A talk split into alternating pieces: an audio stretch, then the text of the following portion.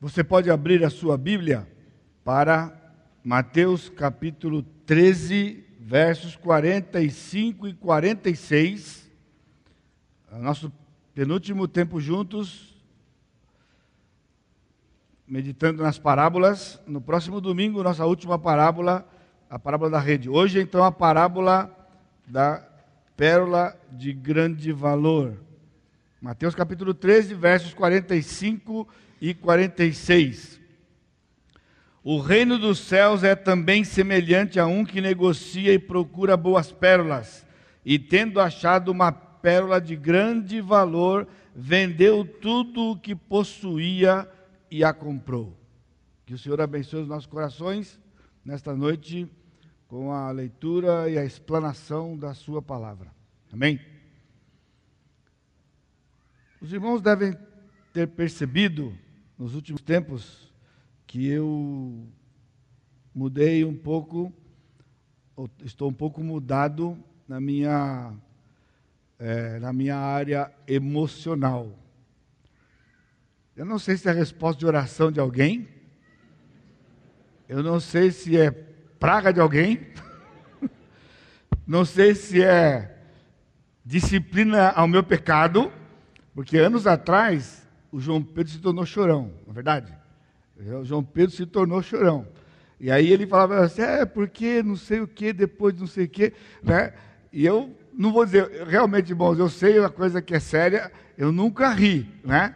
Mas ele era molão mesmo, na é verdade? Molão mesmo, né? Então não sei se eu estou pagando a língua da coisa, porque eu não me lembro, de verdade, uma época na minha vida em que eu tenha as minhas emoções sem o meu controle. Agora, uma coisa não mudou. Eu, raras as vezes em toda a minha vida, eu me lembro de ter chorado. Raras mesmo. Para você ter uma ideia, meu pai foi chamado pelo Senhor Jesus Cristo em 1987, no dia 5 de dezembro. E eu nunca chorei eu dirigi o culto fúnebre do meu pai, e o pessoal achou que eu estava assim, tipo anestesiado, e não, não, não, foi pessoal. Deus chamou meu pai.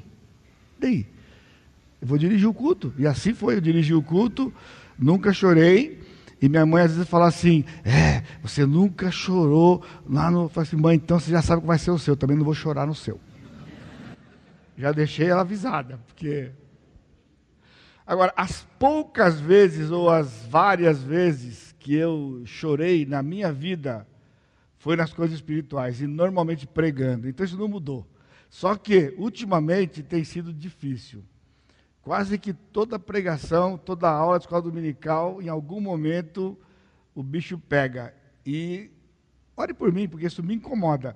Não porque alguém ser chorão seja um problema, né? Me incomoda porque eu não consigo expressar, né? Quando eu fico daquele jeito, sem controle, né?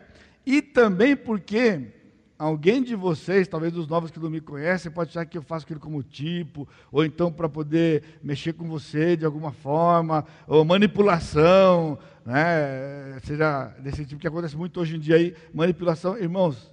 Eu estou dizendo sério, né? Não é uma coisa confortável para mim. Eu não tenho controle sobre isso, e não sei se vai ser diferente hoje à noite. Eu estou tentado, fiquei tentado a ler a minha pregação, né, coisa que eu nunca fiz desses 40 anos de pregador, de ler uma pregação. Né? Tentado de ler, bom, em parte por causa do volume de informações. E o tempo sempre é curto e corre mais depressa do que eu gosto, do que eu quero. Né? Enfim, a pérola de grande valor. Enquanto que a parábola do tesouro escondido, que foi a que foi pregada no último domingo, é a menos conhecida das sete, a da pérola, a de hoje à noite, é a mais conhecida, a mais pregada e a mais cantada de todas. Há hinos e hinos lindos sobre a pérola de grande valor infelizmente, com, é também a parábola com as interpretações mais equivocadas que a gente pode encontrar. Eu acredito que está quase que no pé de igualdade com a do fermento e da mostardeira, que você lembra, né? A tradição tem dito que o fermento é o evangelho que vai espalhar e vai levar o mundo à paz. E já falamos sobre isso aqui, mostrando que nada disso é, ok? Mesmo sendo distinta, distintas estas sete parábolas, cada qual com o seu significado próprio, elas estão relacionadas pelas próprias figuras apresentadas. Por exemplo, no texto de hoje, o reino dos céus é também. Se você perceber, não é uma introdução comum a todas as parábolas. Por exemplo, domingo que vem, na nossa última parábola, o reino dos céus é ainda semelhante. Então ele está usando né, conjunções, está usando conexões que são distintas, mas mostrando que, mesmo que elas tenham um significado próprio, específico, elas estão ligadas, formando estas sete, tudo aquilo que nós precisamos saber, e os discípulos precisavam saber na época a respeito do reino de Deus. Na mensagem introdutória que foi feita aqui, que eu fiz, antes de pregar a primeira parábola, então, serão oito domingos, né, se fossem seguidos, porque um foi a introdução e depois um para cada parábola, e são sete. Então, naquele momento da introdução, é, eu afirmei para os irmãos, tirando esta frase de um autor, que eu vou mencionar daqui a pouco, de que este capítulo é um capítulo chave central dentro da Escritura, chave porque ele destranca a Escritura. A Escritura é composta de 1189 capítulos. Dentre estes 1189 capítulos, o Senhor deu este capítulo, embora a Bíblia original não tinha essa divisão de capítulos e versículos, né? mas mesmo que ainda permanecesse assim até hoje, nós poderíamos saber gramaticalmente quando começa o capítulo 13 quando termina o capítulo 13 e que esta porção composta na nossa Bíblia aqui de 58 versos, ele formaria então um, um, um trecho especial com o qual nós poderíamos destrancar toda a Escritura. E esta foi, foi algo que mudou o meu coração, mudou minha visão, mudou meu ministério, isso décadas lá atrás. As duas primeiras, nós, você está acompanhando lá, se não tem gravado, você pode acompanhar e ouvir novamente. As duas primeiras, que é a parábola dos solos, né, do, que é chamada do semeador, ou a segunda, que é a parábola do joio no trigo, agora com os nomes apropriados, né? que já foram explicados na época, foram as duas únicas interpretadas pelo Senhor Jesus Cristo. Ele mesmo interpretou estas duas parábolas. Agora a pergunta é: por que, que ele não interpretou as sete? Interpretou só duas. Aí então eu tomo a ousadia de dizer para os irmãos: ele interpretou as sete. Porque nós encontramos em escrituras do Velho Testamento dados pelo próprio Senhor Jesus, ainda antes da sua encarnação, quando revelou a sua palavra aos escritores do Velho Testamento, ele deu todos os elementos que seriam necessários para o entendimento destas palavras e, consequentemente, todo o plano de Deus que ele traçou, plano este que nos inclui. Era necessário, nessa altura aqui das parábolas, apenas alguns pequenos detalhes que não estavam nas primeiras duas. E ele vai dar, nós vamos ver isso domingo passado, hoje e no domingo que vem, que era. Então, é, é, ele interpretou aquelas duas o homem, ele interpretou o campo e ele interpretou os servos do maligno na parábola do joio do trigo. Eram os elementos que seriam básicos para entendermos as demais parábolas. Ou seja, sempre que aparecer um homem na parábola, é o homem que Jesus disse que, significa, que era o homem da primeira parábola, que nós vimos é o próprio Senhor Jesus Cristo. Quando nós encontramos a palavra campo, onde numa parábola tem a palavra campo, o campo tem o mesmo significado que Jesus disse para os seus discípulos, que era o campo da primeira parábola, que é o mundo. Né? E quando ele disse na segunda parábola, o joio foi colocado ali pelos servos do maligno, que era uma, é uma figura inédita em todas as sete parábolas. Nesse sentido, essas últimas três parábolas, elas têm elementos novos, que também já foram interpretados em outros lugares da Escritura anteriormente, portanto, não são elementos que nos dê a liberdade de interpretarmos a revelia ou por qualquer tipo de tendência. Né? E esses elementos aqui, eles são o mar e a venda e, vender tudo o que possuía para, no caso domingo passado, adquirir o tesouro escondido, e na de hoje, para comprar a pérola de grande valor. E o mar aparece hoje pela primeira vez e vai aparecer na última parábola, porque é a parábola da rede que foi lançada ao mar. Então, todos os elementos, aqueles elementos básicos, o homem, o campo e os servos do maligno, destrancam as parábolas, e quando ele entrou com os elementos novos, que é o mar hoje, domingo passado, é, era novo, o homem vender tudo o que tinha para poder adquirir, no caso, o tesouro escondido domingo passado e hoje a pérola de grande valor. Então, o significado do, de vender tudo que tinha domingo passado tem que ser o mesmo de hoje.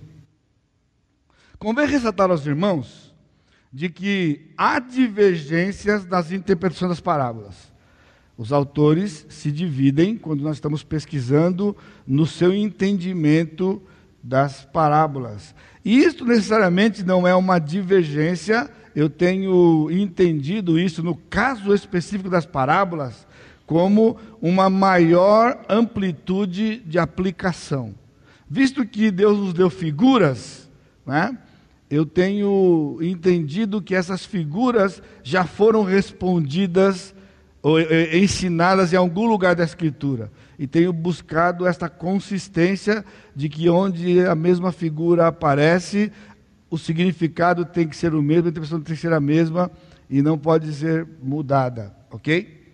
Então, eu quero compartilhar com os irmãos algo muito especial ao meu coração. Raramente eu faço isso, né, de trazer aqui no púlpito livros, mas eu trouxe hoje três. Não é para indicar para os irmãos, né, porque eles não existem mais, mas para explicar o que Deus tem feito pela sua graça e misericórdia nesses anos aqui. Eu tenho sido impactado há mais de 25 anos com a interpretação do Dr. Bob Palmer, das parábolas de Mateus 13. Inclusive, quando eu digo que ela é a chave de toda a Escritura, não é uma afirmação exclusivamente minha ou de minha, é, de, de minha propriedade, mas sim deste irmão. E é um livreto que já foi reformado porque estava aos pedaços, né? Você vê, não é um grande livro, é um livreto, mas ele está escrito exatamente isso aqui a chave da Bíblia, as sete parábolas de Mateus 13. Tem o desenho de uma chave e por Pop Palmer e está autografado inclusive porque ele foi doado, foi dado na ocasião para um missionário americano que Deus pela sua soberania entendeu que ele fosse o meu primeiro pastor estando no movimento batista regular, uma vez que meus pais se converteram ainda na, Convenção Batista Brasileira. Então o Senhor nos levou para esta igreja batista regular, e lá estava este irmão que hoje está com o Senhor. E este irmão, que era o pastor Diniz, como nós conhecemos, né? E ele foi, inclusive, pastor por um ano aqui na Igreja Batista Maranata, lá nos anos de 1976, se eu não me engano, 77. Porque os missionários americanos ficavam quatro anos aqui e ficavam um ano nos Estados Unidos levantando sustento. Neste ano que eles ficavam levantando sustento nos Estados Unidos, ou revendo o sustento com as igrejas de pessoas que os mantinham aqui, então eles convidavam um colega, normalmente da mesma missão, para vir e ficar como pastor interino naquele lugar por um ano. E o pastor Diniz, que era pastor lá em São Paulo, na igreja que eu frequentava, ele veio para cá para ficar substituindo o pastor Ivan numa dessas viagens que o pastor Ivan fez de ficar nos Estados Unidos é, é, expondo o seu trabalho, né, dando relatório para as igrejas e renovando o seu sustento ou tendo sustento para voltar e ficar mais quatro anos. Eu não sei se o Steve é assim, né? Esse sistema de ficar um tempo, ter que voltar lá, dar relatórios, visitar, né? E dar aqueles, as estatísticas e tal, enfim mas é assim que Deus tem feito com esses irmãos. E então o pastor Diniz, ele veio para cá, então tem uma ligação dele com esta igreja aqui. Ele nem sonhava, eu acredito, né, que um dia eu, que ele me chamava de filho dele, porque ele tinha um filho, o filho caçula dele tinha mais ou menos a minha idade, acho que é um ano mais novo do que eu. E a gente era muito amigos, né? E ele dizia então que eu era um dos filhos dele, e assim ele tratou. Ele, ele aposentou-se em 1978. Em 1979, antes dele viajar para os Estados Unidos, de vez, aposentado, ele me chamou na sua casa. E eu não tinha a menor noção, a não ser imaginar que ele ia para se despedir, né, nos abraçarmos e tal, porque era uma pessoa muito especial na minha vida e tudo, né?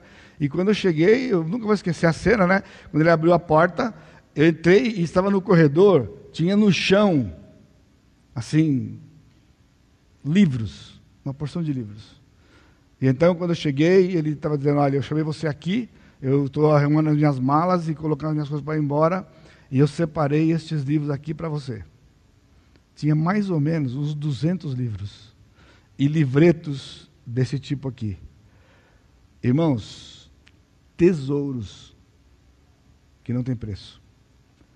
Uma das primeiras séries que eu preguei aqui na igreja quando cheguei, os nomes de Deus. Quando eu vejo o João Pedro anunciando lá sobre os nomes de Deus, né, que ele já pregou aqui para nós também, olha o livrinho todo amarelo, né, ainda está, mas está aqui, ó, tem que tomar, segurar com cuidado, porque senão ele, ó, né, ele se desfaz totalmente aqui, ok? Mas está aqui. Eu preguei já uma série aqui na igreja, as sete palavras da cruz, ao estado do cidadão, né? Então, preciosidades como esta estavam ali, eu não tinha a menor noção, porque eram todos em inglês, né? Então, eu nem tinha ideia do que estava ali, só tinha que eram 200 livros. Aí eu peguei os livros e coloquei em umas caixas, levei para casa. Eu me casei em 81 e levei lá para minha casa, coloquei num canto lá. E eu imagino que nem ele poderia imaginar de que ele teria uma extensão do ministério dele no meu ministério, não só pelo que ele me ensinou na época, quando é o tempo que ele pregou, mas por esse legado que ele deixou para mim, esses 200 livros, e a soma dos nossos ministérios beira quase um século, exatos 80 anos. Ou seja, ele teve 42 anos de ministério aqui no Brasil, ele foi embora, deixou um legado. Eu não era pastor na época, mas ele sabia que eu tinha chamado para o ministério. E por 38 anos eu tenho sido abençoado por este presente, né? esse legado, como eu estou dizendo, que ele deu para mim. E foi esse tesouro que me inspirou e me impeliu a iniciar uma longa jornada de aprender a língua inglesa. Jornada esta que eu ainda não consegui terminar. E eu acredito, já estou conformado que eu vou partir dessa terra e não vou completar. Ou seja, conseguir realmente falar a língua inglesa. Né? Porque eu tinha aprendido na escola o verbo to be. Você lembra do verbo to be? Isso é tudo que eu sabia. Um dia, olhando para aquela estante, tinha arrumado direitinho os livros lá, como eu achava. Exatamente isso, eu pensei, tem um tesouro ali. Mas e como fazer? Então, eu puxei um livro, que era o Pão de Cada Dia. Já tentei procurar em sebo nos Estados Unidos, lá nos pastores que vendem suas bibliotecas, já procurei, nunca mais encontrei este daquele autor, né, que já está com o senhor também há muito tempo, né? Peguei aquele livro e peguei o meu amigo Collins. Sabe o que é Collins? Aquele dicionário em inglês verdinho. E eu abri o livro, cada palavra eu procurava no dicionário. E assim comecei a ler. Ao final de uma frase, meus olhos brilhavam. Porque eu tinha entendido o que estava escrito ali. E então, todo empolgado, sabe o que eu fazia? Em vez de continuar, voltava para ler de novo. E eu tinha esquecido todas as palavras. E eu pegava de novo o dicionário e cada palavra outra vez. Se você quiser ver, eu sei que não vai dar para vocês todos verem, mas isso aqui é uma prova. Em cima das palavras impressas está escrito em lápis, a lápis, o significado das palavras. E assim eu escrevia. Nesse, nesse que eu tenho usado aqui, aqui já escrito em caneta, né? Eu escrevendo por quê? Porque falei, já que eu vou esquecer, não tem um jeito. Então, depois eu parti para um outro processo de pegar uma folha ao lado, eu escrevi a palavra e escrevi o significado. Eu tinha que ler o livro com esse, essa cola do lado. E assim foi a minha saga com a língua inglesa. E eu já estava todo orgulhoso porque eu conseguia ler. Eu ia para a biblioteca, você imaginou quando alguém vai aprender a ler, né? Aqui no Brasil o cara é analfabeto, ele aprende a ler, você já imaginou? O cara está no ponto do ônibus, ele vê um ônibus passando, ele sabe onde vai. Pessoal, é branco e preto, não tem cor. A vida de uma pessoa analfabeta. Porque ele vê aquele monte de letra e não sabe o que significa. Quando ele aprende a ler, ele olha para aquele ônibus e ele lê o letreiro e sabe para onde aquele ônibus vai. Ele vai para algum lugar. E ele pode saber se ele pode entrar naquele ônibus ou não. Exatamente assim, quando eu comecei a aprender a língua, eu ia para o seminário mais cedo, ia para a biblioteca e o meu Collins junto. Onde eu ia, era a minha Bíblia e o meu Collins. Né? E ali eu abria e lia para fazer as minhas pesquisas, e lia, e lia, e de novo, já estava bem orgulhoso porque eu conseguia ler, mas não conseguia falar. O dia que o McDonald's abriu aqui, abriu aqui no São José dos Campos, então já faz pouco tempo aqui, tomei um tranco porque eu, bom, tudo que era coisa de inglês chegava, eu tinha que né, esdomar meu conhecimento, né? Eu sabia ler, né? E aí então eu chego lá no, no, no pátio do McDonald's, vejo lá uma placa e uma faixa no chão, drive-thru. Aí eu li aquilo ali e falei, o que, que é aquilo ali? Alguém disse, é, se lê drive-thru. É, true que true? Ué, ali é o lugar para entrar o carro, que você vai comprar os lanches. Eu falei, não, mas não é true, é trogue. Porque eu lia trogue.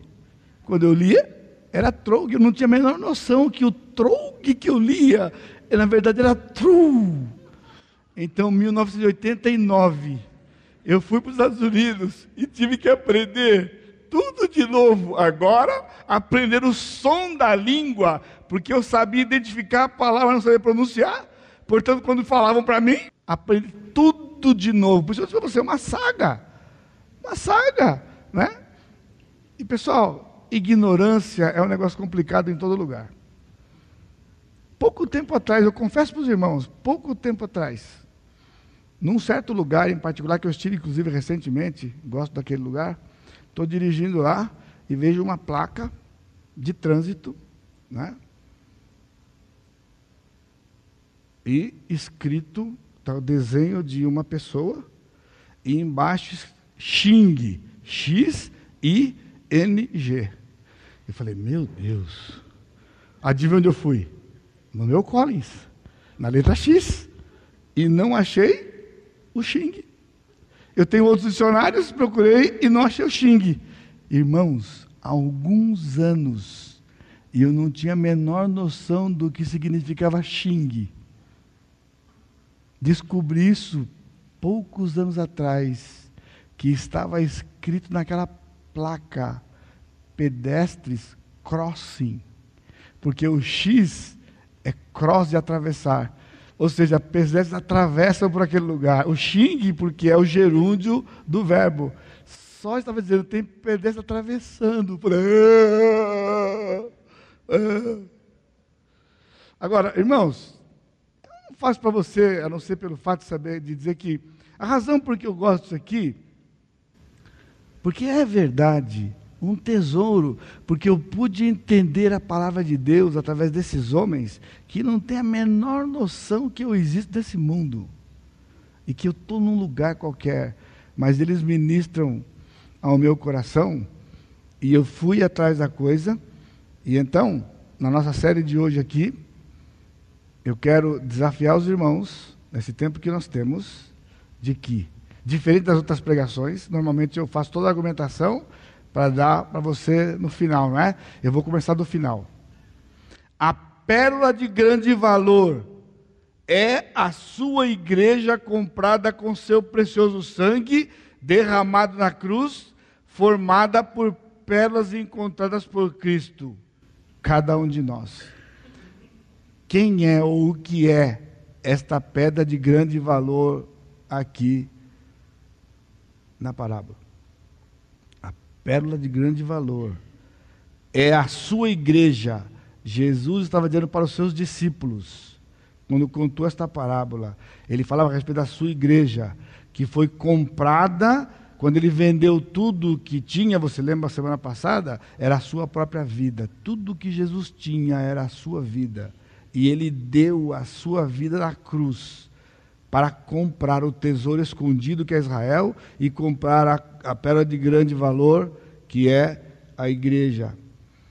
A igreja que foi comprada pelo seu precioso sangue derramado na cruz, formado por pérolas, que somos nós. Cada um de nós é uma pérola e juntos, de todos os tempos, de Atos 2 até o arrebatamento, seremos esta pérola de grande valor que o Senhor Jesus Cristo comprou, dando tudo o que ele tinha, a sua própria vida e derramando o seu sangue. Quatro aspectos. Primeiro, a sua busca cuidadosa por pérolas. O reino dos céus é também semelhante a um, no caso um homem, que negocia e procura boas pérolas. Então o mercador, ele trabalhava com pedras, mas ele buscava um tipo específico de joia. Este mercador não trabalhava com qualquer joia, ele só trabalhava com pérolas. E outra, não qualquer joia, dentre tantas que há na criação. A pérola é a única joia que não vem do reino mineral, ou seja, pedras e metais. O cuidado de Cristo nesse momento, ao citar uma pedra preciosa, ele cita a pérola. Ou seja, não era uma joia, era uma pérola. Este homem negociava boas pérolas. Por que boas? Porque pérola, como qualquer outra pedra, mas principalmente a pérola pelo seu valor, muita falsificação e imitação. Nós vemos na terra das pedras preciosas, mas pérola não é daqui, não se encontra aqui. O que tem aqui, se for verdadeira, é de fora e custa uma fortuna. O que tem são falsificações e imitações. Até se fala hoje de pérola sintética, certo? Porque pérola tem características. E o mercador, este homem, ele procurava boas pérolas, porque, sendo um mercador, ele era cuidadoso em identificar uma boa pérola, não qualquer pérola. Nós fomos encontrados pelo Senhor Jesus Cristo um a um. Ele não veio aqui catou um punhado de pérolas. Uma a uma escolhida pelo Senhor. Você entende por que as parábolas destrancam a Escritura? Eu podia entrar por esse caminho aqui e falar o resto do sermão de eleição. Não é o caso. Mas está escrito aqui. Ele procurava boas pérolas. O Senhor nos procurou e nos alcançou como pérolas dele, mas boas pérolas, chamados para formarmos uma grande pérola, uma pérola de grande valor. E se você conhece, eu lembro um pouco da escatologia, na Nova Jerusalém haverá doze portas. E cada porta vai ser uma pérola. Você pode imaginar o tamanho daquela pérola? Lá na Grande Jerusalém, onde os fundamentos são os doze apóstolos. Segundo aspecto, a pérola é a única joia encontrada no mar. Então, se ele está dizendo que ele saía procurando pérola, então não era na terra. Aqui a, a parábola de João está falando de campo. Não é o campo, está falando do mar. Mas mar, profeticamente, ele tem um significado que já está determinado lá no Velho Testamento. Novamente, a escatologia, você pode deixar marcado aí com a mão e você pode ir comigo para Daniel, capítulo 7, para a gente entender aqui rapidinho o que, que ele está falando dessa pérola. Daniel capítulo 7, versículo 2, falou, de, falou Daniel e disse, eu estava olhando durante a minha visão da noite, e eis que os quatro ventos do, do céu agitavam o grande mar. Quatro animais grandes, diferentes uns dos outros, subiam do mar. Então você lembra lá da escatologia do livro, não é? Que o mar são as nações gentílicas, agora, e se levantariam quatro reinos a partir de Nabucodonosor até o fim de tudo.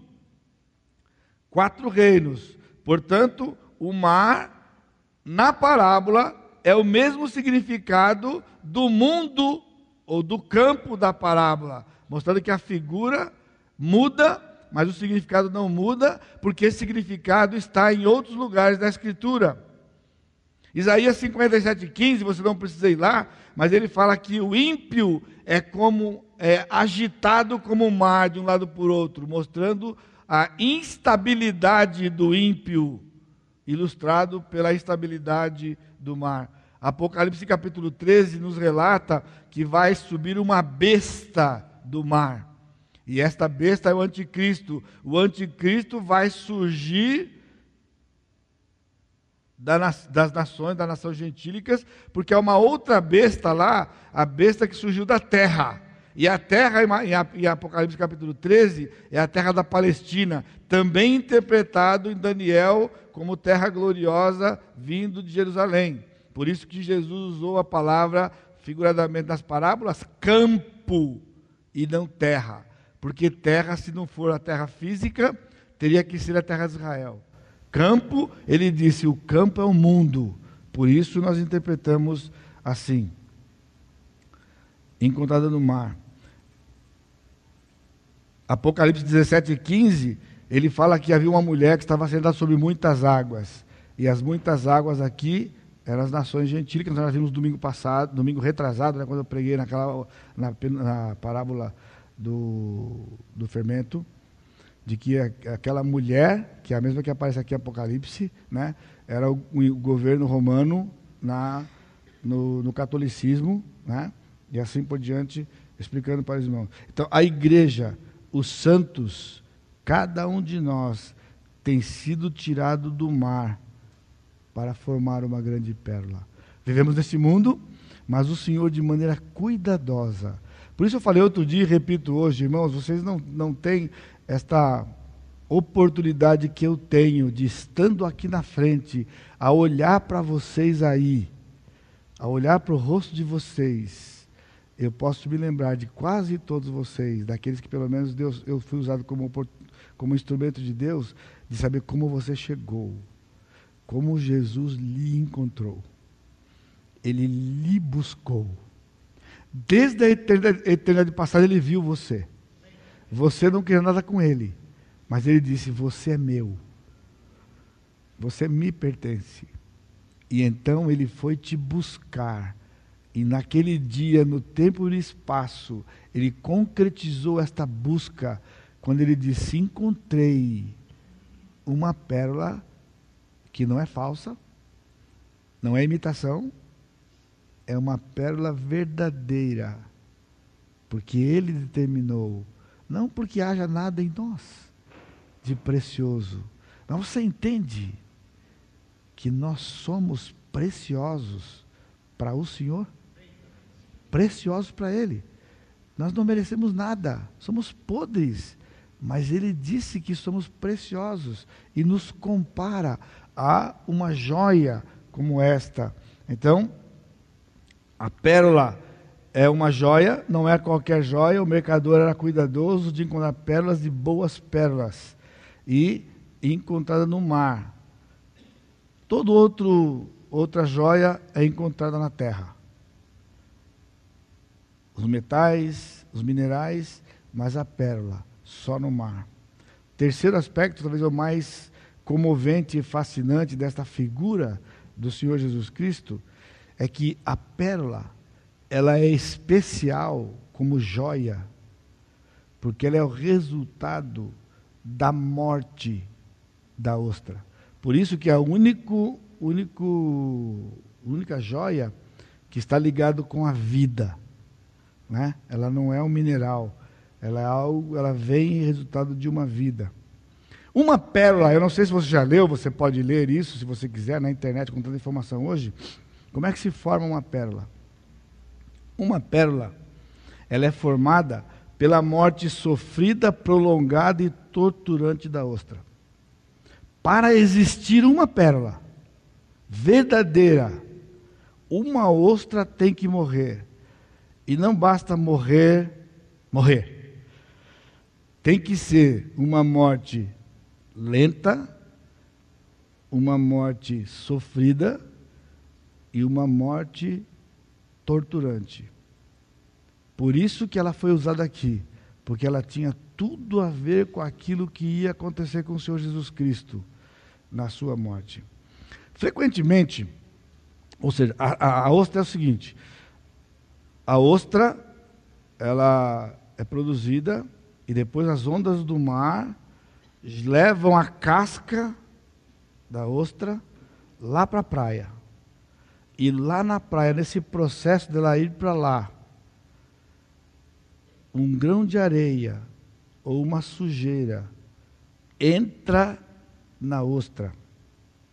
E ao entrar ali, ela causa dor e sofrimento na ostra. Agora, não seria natural a gente que não gosta de sofrer, de tirar, aliviar a ostra do seu sofrimento? Não. Deus, na sua criação, ele planejou que a ostra, para aliviar o seu sofrimento, ela iria produzir uma secreção e essa secreção, ao ser produzida, ela seria colocada sobre a ferida ou sobre a mancha, e quanto mais ela sofresse, mais secreção ela ia ela vai soltar e ela vai colocar nesse mesmo lugar e ela vai formar camadas e camadas e camadas e camadas. Ao mesmo tempo, desse, quando essas camadas estão sendo, estão sendo formadas, ela começa a se enfraquecer, se enfraquecer, se enfraquecer, e vai produzindo mais secreção, mais secreção, e vai aperfeiçoando aquela pedra que está ali dentro. E detalhe: se houver qualquer contato humano ou qualquer interferência para cortar esse processo, estraga a pedra. E ela não se torna uma boa pérola. Ela se torna uma pérola com defeito, sem valor. Por isso que quem trabalha com pérola sabe, mesmo que ela é preciosa, não é perfeita, não tem valor como uma pedra. Por quê? Somente esse processo todo completado, e ele é completado quando a ostra morre. Ela vai morrer. Se impedir a morte dela, estraga a pedra. E quando ela morre, então aquela pedra está aperfeiçoada, aperfeiçoada, aperfeiçoada e se torna uma pérola de valor. Portanto, é através dessa morte sofrida, prolongada e torturante da ostra que uma pérola é aperfeiçoada, e é por esse processo que a pérola é formada de e fica aquela aparência branca azulada. Essa é uma das características da, da pérola verdadeira. A pérola sintética eles não conseguem fazer assim. É, quando gente já viu um carro branco, nós temos tido esses carros hoje que são perolizados. Isso é uma tentativa de fazer na cor do carro estas camadas que existem só na pérola.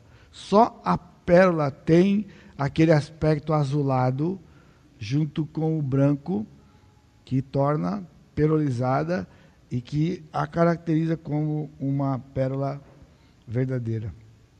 Então, uma pérola, uma pérola é verdadeiramente o produto da vida tornada possível pela morte da ostra.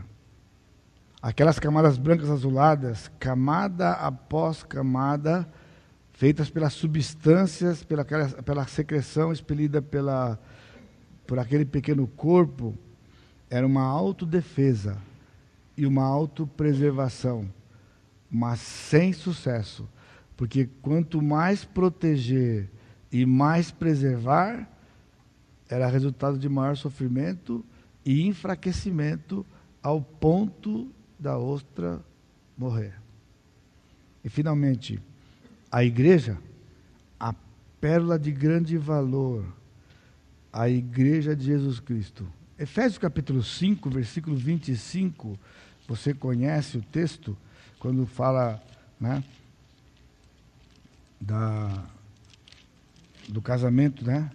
Marido e esposa, ele diz, versículo 25: Maridos, amai vossas mulheres, como também Cristo amou a igreja e a si mesmo se entregou por ela, para que a santificasse, tendo-a purificado por meio da lavagem da água pela palavra, para apresentar a si mesmo igreja gloriosa, sem mácula, nem ruga, nem coisa semelhante, porém santa e sem defeito. Qual é o valor da pérola? A ostra morreu. Então alguém vai encontrar aquela ostra morta e vai encontrar dentro dela uma pérola. Esta pérola agora, tirada, ela vai ser transformada numa joia que vai ser usada por uma mulher. Ela vai ser exibida. Né? Você tem uma joia, se você tem uma pérola, em algum momento especial, numa festa especial, numa data especial, você vai usar aquela joia e ela vai servir como um adorno para você. É um adorno para embelezar a beleza natural que Deus deu à mulher, usada numa época especial.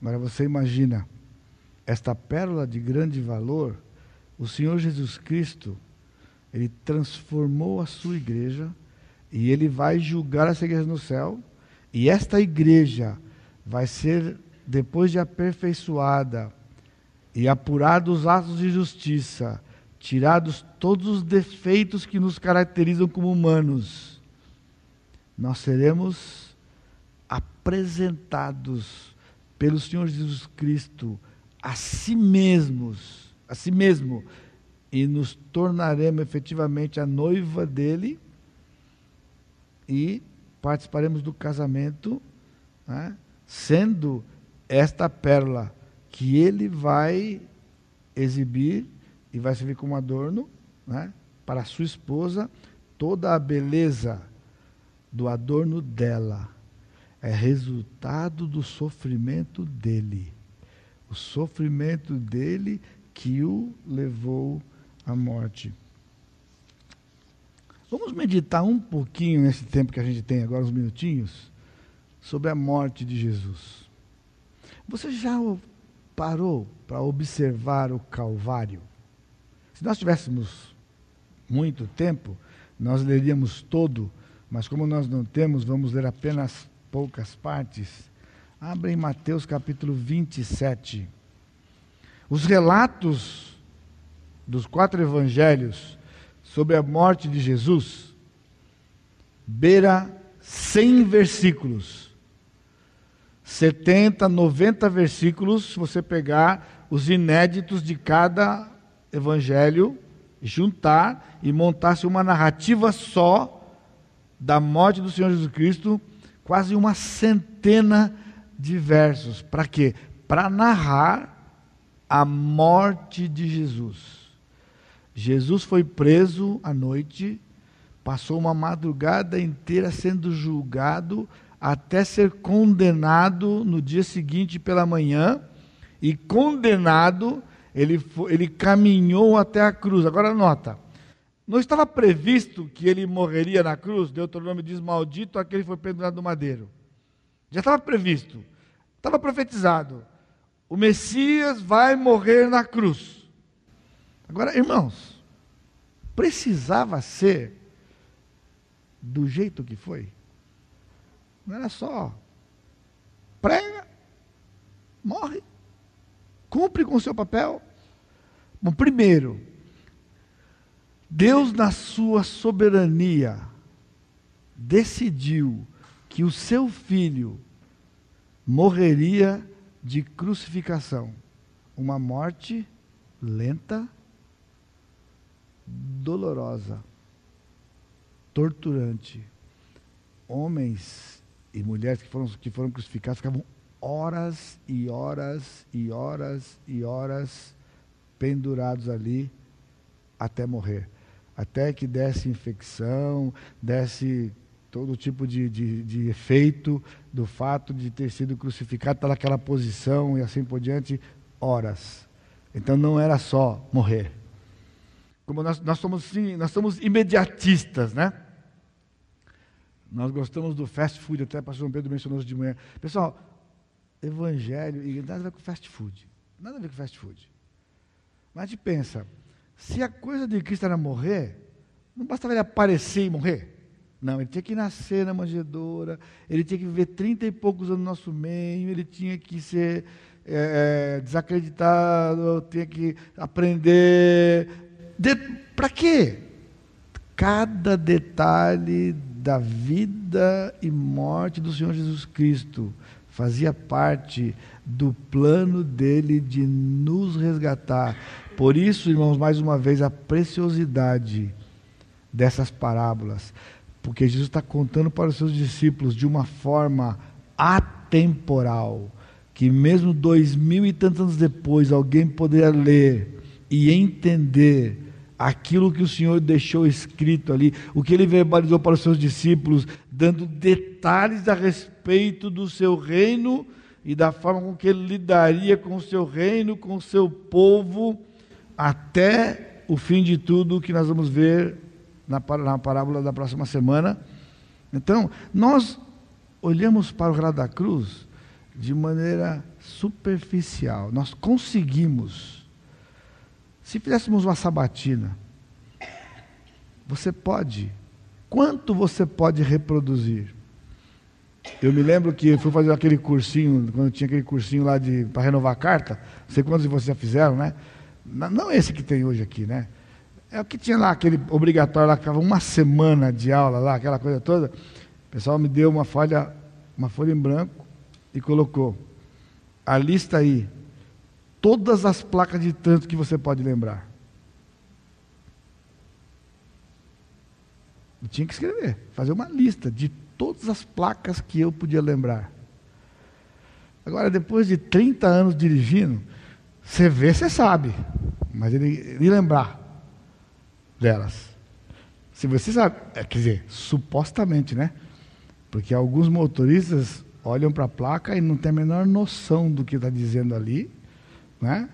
E aqui no Brasil, principalmente, pessoal, sinal de solo nem existe, né? Tem lá uma seta que diz que é para entrar para cá. Mas o cidadão está lá na terceira pista, ele tchum para lá. Né? Por quê? Porque essa daqui, né? ou então ele quer ir para frente, mas como está cheio de carro aqui, ele pega essa que é para entrar para cá, para entrar para cá, mesmo que tenha um sinal lá. Esse é típico da gente, mas nós fazemos isso também espiritualmente e temos uma grande perda de não vir para um texto como esse. Infelizmente, só na época da Páscoa, e mesmo assim, muito superficialmente, para vergonha nossa. Porque um relato com quase uma centena de versos, que, que nós lembramos? Cristo morreu na cruz. Bom, já está bom, já está bom. Pelo menos sabe que ele morreu na cruz. Mas você não, será que eu consigo ajudar você a entender que é muito pouco para tanto que ele escreveu? Porque se fosse só isso, ele disse uma frase: Cristo morreu na cruz. E ele foi lá na cruz e morreu na cruz. Mas não foi assim. Não é assim que está escrito. Um longo relato Cristo foi traído por Judas, Cristo foi julgado por Pilatos. Olha só, toda a humilhação. Tinha que ser daquele jeito. Os líderes de Israel, que deveriam saber quem ele era, ficaram a madrugada inteira com Jesus e não o adoraram, o odiavam, o odiavam, e o ódio foi crescendo ilegalmente, eles não podiam se reunir de madrugada, era proibido pela lei o sinédrio se reunir de madrugada, só durante o dia, pois com Jesus transgrediram todos os princípios. E quando foi bem cedo, eles então mandaram para Pilatos. Você sabe por que mandaram para Pilatos? Porque a pena de morte em Israel era por apedrejamento. Era, era praticamente indolor. Uma pedrada no lugar certo, não só duas. Apedrejamento era assim. O povo quis apedrejar Jesus várias vezes durante a sua vida, mas estava escrito que ele seria crucificado. Não era rapidinho uma pedrada. Então, por isso, eles mandaram para os romanos, porque o método de morte era crucificação.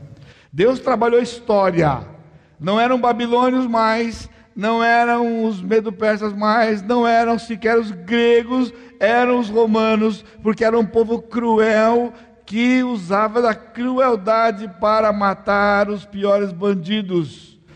E o Senhor decidiu que assim seria com o Senhor Jesus Cristo para me comprar e para comprar você. Porque nós éramos uma pérola para ele que lhe custaria uma morte, exatamente como está descrita aqui na Escritura.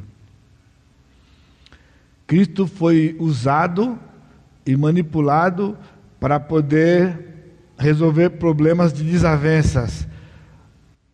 Pilatos estava brigado com Herodes. Tinha tido uma rusga qualquer lá. E o Pilatos, como todo político, você conhece bem essa coisa de político? Sabendo que Herodes estava na cidade, o que fez? Encaminhou Jesus para Herodes. Fazer uma média com Herodes. Herodes chegou lá e viu o óbvio. Nada que justificasse. O que fez? Retribuiu o favor, mandou Jesus de volta para Pilatos. E diz o texto que desde então voltaram a ser amigos. Irmãos, não dá nojo? Não dá ânsia de vômito? Uma coisa dessa? Você fica com nojo quando você acompanha aquelas coisas que acontecem lá no Planalto? Agora, por que, que nós não ficamos com nojo quando nós lemos isso aqui? É uma história que estamos cansados de ouvir, não faz mais nada para a gente. Somos como paredes de bronze que bate e volta, não tem o menor efeito em nós mais. Quando lemos estas coisas, já perdemos isso aqui, já fomos salvos por Jesus, a morte dele já fez efeito em nós. Não, o Senhor contou essa palavra para os seus discípulos, para que eles se lembrassem sempre que o, o João Pedro falou bastante hoje de manhã sobre relacionamento com Deus, os seus atributos. Esse relacionamento com Jesus custou-lhe a morte na cruz, do jeito que está narrado aqui. Pilatos, um fraco, aí a, mãe, a mulher dele manda um bilhetinho para ele. Tive um sonho, se mete com esse camarada aí, esse justo. E ele vai lá então, lava as mãos e faz o quê? Entrega. Por quê? Porque ele era eleito pela a população, ele vive dentro da população, como hoje no que interessa. Na benfeitoria, não. Mas nos votos, sim. Está chegando o dia de votar. É? Então Pilatos pegou para o povo.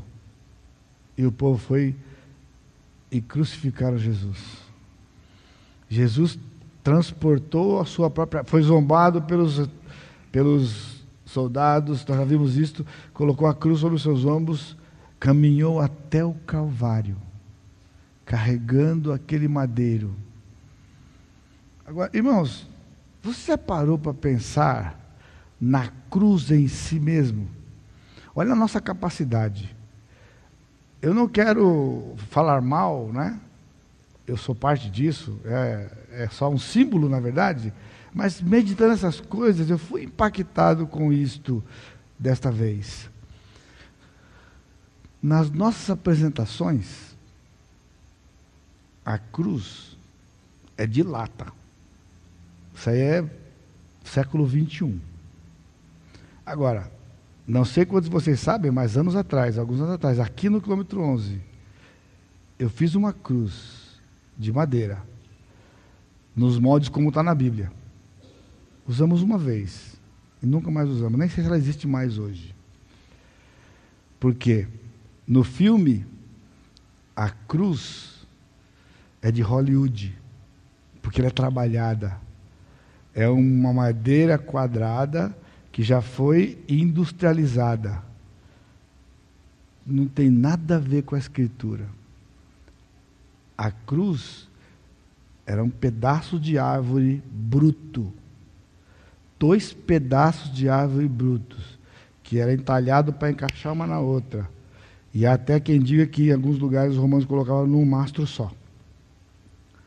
Mas se foi colocado assim, era bruto, pessoal. Aquilo não foi passado plana, não foi passado máquina, não foi dado uma aparência bonitinha nela.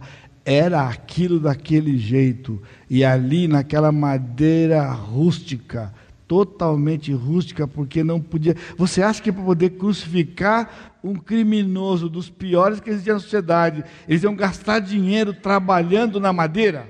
Só na nossa cabeça. Só na nossa cabeça. Que era deles, não. Era pega uma árvore lá qualquer e encaixa uma na outra, dá para colocar o cidadão, prega o cidadão lá, bota lá e acabou. Por quê? Depois arranca e usa para outro. Arranca e usa para outro. E quando estragar, bota outra. Não tinha trabalho, não era trabalhado, não era beneficiado. O negócio era assim, era rústico. E ali Cristo foi crucificado. Ele ficou das nove da manhã às três da tarde, seis horas pendurado ali naquela cruz. E naquela cruz, pendurado por seis horas, em grande agonia, seu lado foi ferido, seus pés e suas mãos foram cravados com os cravos. Nós vimos aquilo retrasado, aquela cena chocante, né? Deles pregando Cristo na cruz. Agora pense, por isso que eu falei, eu trouxe este livro para mostrar para você, não era só para poder mostrar para você o estado calamitoso dele, né? Mas para dizer a bênção que ele foi na minha vida e ministério. É um livro famoso, é? que são as sete palavras da cruz. Seis horas. Agora, irmãos, nestas seis horas, Cristo proferiu sete frases profundas, frases que revelavam a sua dor, que revelavam o seu amor, o seu cuidado e a sua esperança para o seu povo. Mas isso não é uma coisa importante para nós. Eu não sei se eu fizesse uma prova aqui, quantos iam ser prova, tirar nota 10 em alistar as sete frases. E para piorar um pouco, na ordem. Porque não foram só sete frases jogadas lá. Elas têm um significado. Um significado. Agora você entende que Cristo, naquela grande agonia que ele estava ali na cruz, ele ainda, lembra do cântico? Pensava em nós, pensava em mim, pensava em nós. E então, naquele lugar, sendo zombado, tendo sido esbofeteados, com aquela coroa na sua cabeça, você já teve uma coisa pressionando sua cabeça? E a de Jesus toda furada com sangue, e ele ali, o que ele disse? Primeira frase dele: Pai, perdoa-lhes porque não sabem o que fazem. Ele perdoava aquelas pessoas. Irmãos, por que temos dificuldades de perdoar pessoas? E nós nos defendemos. Ah, porque a pessoa não está arrependido nada, nem pediu perdão. Como é que eu vou perdoar? Não aprendemos nada com o Senhor Jesus Cristo. Porque não havia arrependimento algum. Eles estavam no auge da crucificação, vendo Cristo morrer, no auge da sua incredulidade, e Cristo estendia perdão para eles. Pai, perdoa-lhes. Eles não sabem o que estão fazendo. Cristo os aliviou daquele pecado. Nem isso foi suficiente para eles clamarem perdão pelos demais pecados. Mas eles foram aliviados daquele pecado. Depois de ter feito isso, se referindo àqueles que estavam ali, ele está ao lado, tendo ao lado dois ladrões. Um deles, como todos os demais, zombando do Senhor. E o outro repreende o outro, e na repreensão ele olha para ele, ele se volta para Jesus nas palavras e diz: Lembra-te de mim quando entrar no teu reino. Havia lugar no coração de Jesus, naquele momento de profunda dor, para aquela pérola que necessariamente né, não era a pérola, era o tesouro escondido, porque ele era de Israel, ele seria junto, estaria junto com Israel lá na ressurreição, não passaria por Atos capítulo 2. Ele diz: Hoje você vai estar comigo no paraíso. Um pedido errado com a resposta certa. Nós não sabemos o que pedir mas o Senhor sabe o que nos dá. Não é precioso? Esta é a pérola. Ele está sofrendo. E quanto mais ele está sofrendo, sabe o que sai? Amor. Perdão. Amor. Eis que, diz o texto, ele vê ali dentro daquela multidão, sua mãe e o discípulo que ele amava. Olha para aquela mulher e diz: Mulher, eis aí o teu filho. E olha para João e diz: Filho, não, não aponta o dedo, né? ele olha e diz: Filho, eis aí a tua mãe. Você sabe por que ele fez isso? Porque pela lei, depois que o seu pai morreu, na qualidade de filho primogênito, era sua responsabilidade cuidar da sua mãe até a morte dele. Mas ele fez mais do que a lei, muito mais do que a lei. Ele tem tempo ali na cruz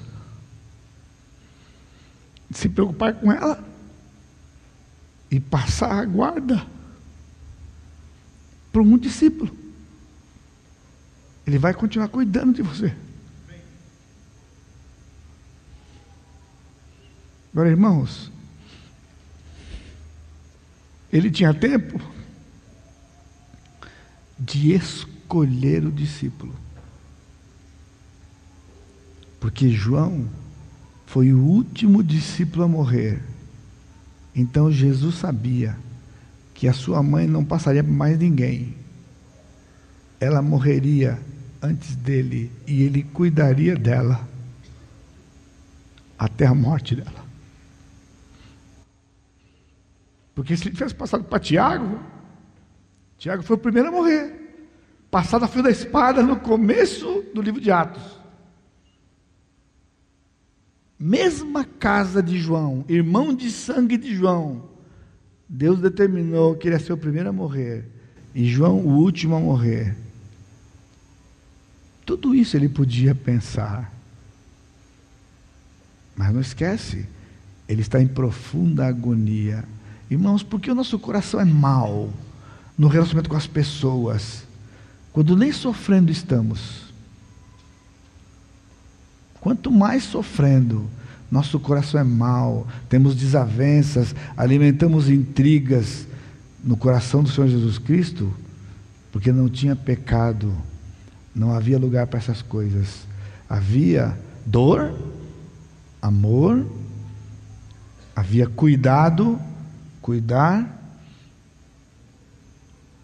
E então ele brada em seguida, depois de deixar sua mãe segura, ele volta-se para o pai e diz: Deus meu, Deus meu, por que me desamparaste?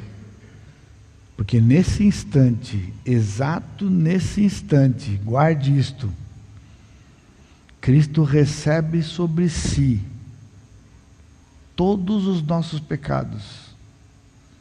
E o que acontece quando o pecado entra? Quebra o relacionamento com Deus. Naquele instante, Cristo foi abandonado pelo Pai. Uma das frases mais profundas que eu li nesses últimos tempos, no livro da Elise, fazendo uma exposição do Salmo 57, quando João Pedro falou hoje do Salmo 57, versículo 8, no Salmo, no Salmo 57, versículo 1 e 2, a Elise que ela, ela fala que Cristo foi abandonado para que nós nunca mais fôssemos abandonados pelo Pai. Não há possibilidade de Deus nos abandonar. Nem pelo pecado, porque o pecado já foi pago já está quitado. Cristo sofreu, e João Pedro hoje falou sobre a questão do limite. No Salmo, ele diz que fica lá debaixo das asas até que as calamidades passem. Sabe por quê? Elas vão passar. Eu não sei o que você está passando hoje. Mas saiba, meu irmão, minha irmã, vai passar porque o Senhor Jesus Cristo ficou o tempo suficiente naquela cruz para que nós não tivéssemos que sofrer indefinidamente. Vai passar. E depois de dizer isso, Cristo, sendo verdadeiramente Deus e verdadeiramente homem, disse: Tenho sede. Esta eu tenho dito para os irmãos algumas vezes ao longo desses trinta e poucos anos, para o meu coração é a fase, é a frase mais comovente e a mais curta. Tenho sede. Agora você pode imaginar alguém que criou todas as fontes que existem neste mundo a mais cristalina que você jamais viu. Foi Ele quem criou. Toda a água desse planeta foi Ele que criou. Mas naquele momento Ele disse: Tenho sede. Não havia uma gota d'água para Ele experimentar.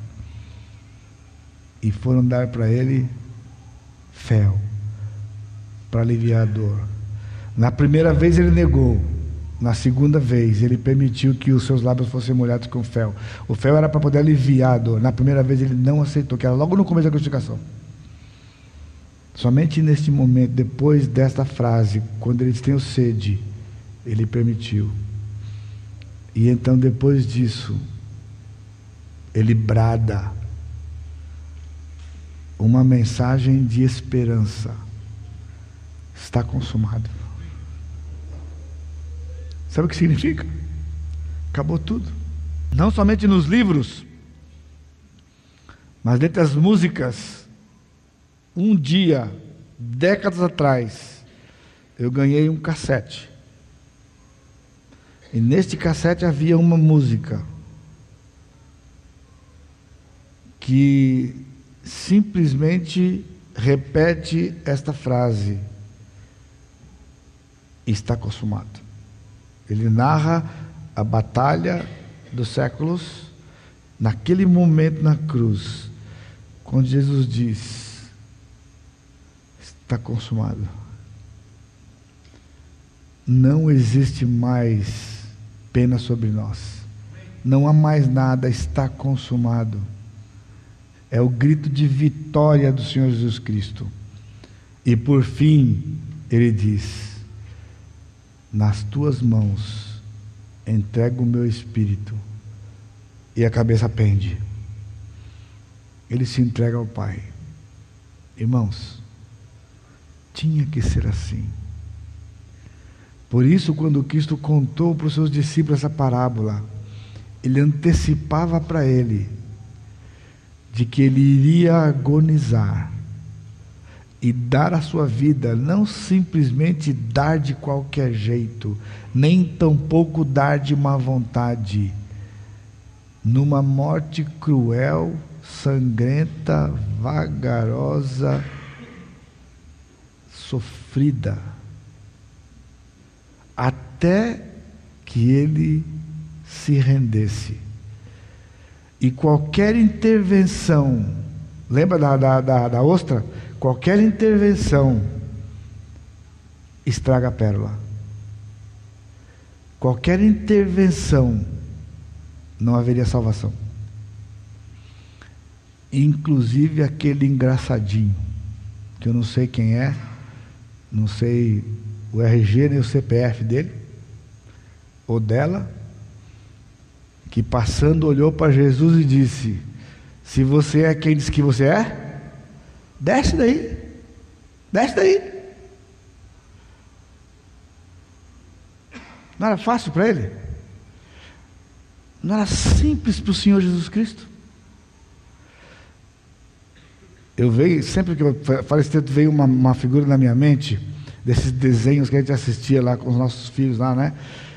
Né? Imagina ele pregado na cruz e o camarada faz isso aqui. Eu fico imaginando, pessoal, olha, ainda bem que não era eu. Porque se fosse eu, eu não ia levar essa para casa, não. Se ele fala, desce daí, ó, era só. E sai, só fuzila. E depois, não tem salvação, estraga a pérola. Ele tinha que ficar lá até que ele se rendesse e se entregasse. Ninguém tira a minha vida, pelo contrário, eu dou a minha vida. E eu tenho poder para tê-la de volta. Tem um cântico que diz o seguinte: Jesus, eu te agradeço Porque o Senhor não desceu. Porque o Senhor não desceu. Porque se ele tivesse descido, nós não estaríamos aqui. Quantas vezes nós queremos provar para as pessoas quem nós somos, ou somos afetados quando eles não reconhecem quem nós somos, e ficamos por conta e fazemos questão de mostrar: você não sabe quem eu sou, você não sabe quem você está mexendo, você não sabe, você não sabe. Se você é desse tipo, eu te digo hoje, meu irmão, minha irmã, não aprendeu com Jesus. Isso é um problema de imagem sério e feio. Jesus não tinha, porque não tinha que provar nada para ninguém. A prova do seu poder estava em permanecer ali, em obediência ao Pai, para que eu e você, encontrados por Ele como pérola, juntos, um dia, nos tornássemos uma pedra de grande valor que Ele se apropriaria, compraria, para vivermos para sempre com o Senhor. Que o Senhor possa abençoar o seu coração e levar você a refletir como nós temos vivido uns com os outros. Vamos olhar com mais cuidado, irmãos, para a cruz e entender que não era uma simples morte, era uma morte. Quando Paulo diz que ele foi humilde humilde, até a morte, lá em Filipenses 2, e morte de cruz. Paulo sabia exatamente o que ele estava escrevendo, inspirado pelo Espírito Santo. Era morte de cruz, que nós não temos a menor noção do que era. Essa é a verdade. Por isso, não deixe de passar por aqui de vez em quando nas suas devocionais, para sempre se lembrar que você foi comprado por um preço alto. Ele deu tudo o que ele tinha por nós, para que nós desfrutássemos toda a eternidade com o Senhor. Curva sua cabeça. Amado Deus, louvado seja o teu nome. Pai, o nosso coração se enche de gratidão, de alegria, ao sermos relembrados, Pai destas verdades e nos expormos novamente de diante da cruz do Senhor Jesus Cristo. Nós somos relembrados do teu amor, relembrados do teu cuidado para conosco e da esperança que há nas promessas que o Senhor tem nos deixado na tua palavra. Pai, nos ajuda a vivermos à luz destas verdades e nos relacionarmos uns com os outros, tendo como exemplo a vida do Senhor Jesus Cristo, a sua morte, agradarmos o Senhor, porque nós somos juntos esta pérola de grande valor, somos preciosos para o Senhor, custou a vida do teu filho a morte naquela cruz sangrenta. Por isso, Pai, louvado seja o teu nome. E que a graça do Senhor Jesus Cristo, o amor de Deus Pai e a consolação do Espírito Santo seja com todo o teu povo, hoje e sempre. Amém, Senhor.